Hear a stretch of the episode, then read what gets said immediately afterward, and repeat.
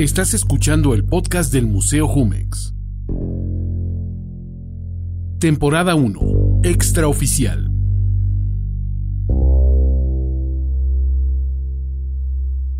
A través de algunas anécdotas y testimonios, reales o inventados, esta temporada nos conduce a considerar el lado B de la historia oficial del arte contemporáneo en México. Episodio 3. Abraham Cruz Villegas nos habla de una visita familiar al museo. Antes de morir, durante algún instante de senil capricho, mi abuela, doña Elenita Villegas, oriunda de Nahuatzen, en la Sierra Madre Occidental de Michoacán, decidió saber a qué me dedico e involucrar a los otros miembros de mi familia cercana. Fuimos entonces a visitar una exposición en un museo capitalino en la que había varias obras mías. De entrada, la visión de mi abuela era definitivamente distinta en la medida en que desde su más tierna infancia había perdido un ojo a causa de la viruela. Era tuerta y por tanto no veía, como la mayoría de las personas, en estéreo. Nada más en acceder al museo, el asunto implicaba complicaciones que rebasaban la odisea de reunir a padres y hermanos hablando de confrontar la calle aun cuando fuera domingo, día de gratuidad museística. Desde mis días en su vientre, Angelita, mi mamá, es participante y activista en gestas urbanas por la vivienda, movimientos feministas y campañas por la democracia, desde falanges híbridas de maoístas, trotskistas, católicos de la teología de la liberación y anarquistas.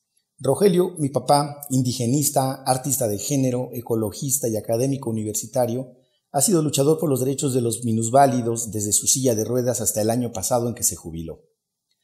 Mi hermana Herendira dirige una ONG mi hermano Rogelio es maestro de matemáticas. Mi hermano Chucho, un politólogo hedonista.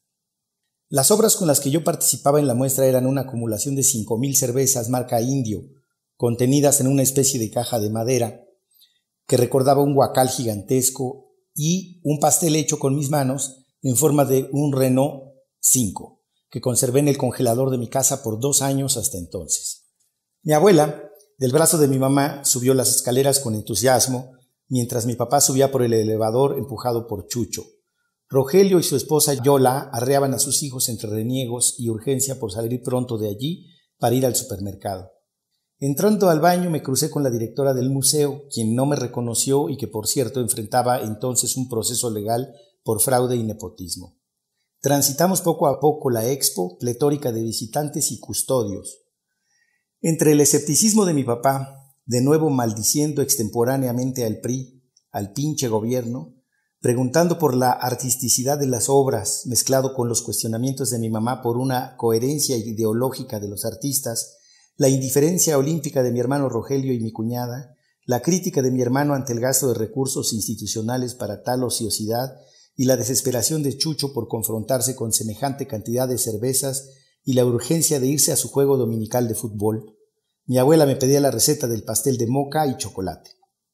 La cacofónica acumulación de preguntas me llevó a la atávica narración que refería al vínculo del arte contemporáneo con la cotidianidad, con el llamado de atención de los artistas hacia la observación de lo que no está en el museo, en el así llamado arte como conocimiento. Hojas de maguey, plantas vivas, una taza de baño en forma de América latina, un barquito con escarcha, una lengua humana disecada, un letrero de Lufthansa empicada sobre un charco de pigmento, un venado en una vitrina, una bicicleta inutilizada y otras linduras parecían contradecir mis argumentos hasta que aparecían esculturas que semejaban esculturas. A mi mamá solo le gustó una construcción que recordaba los mercados sobre ruedas, a mi papá que su silla de ruedas bien podría manifestar un límite real entre el arte y él, a mi hermano, su esposa e hijos les gustó irse pronto. Mi hermana demandaba explicaciones que la gente normal pudiera usar como herramienta para entender las obras, y Chucho maldecía los textos de sala acusando a la museografía de didactista.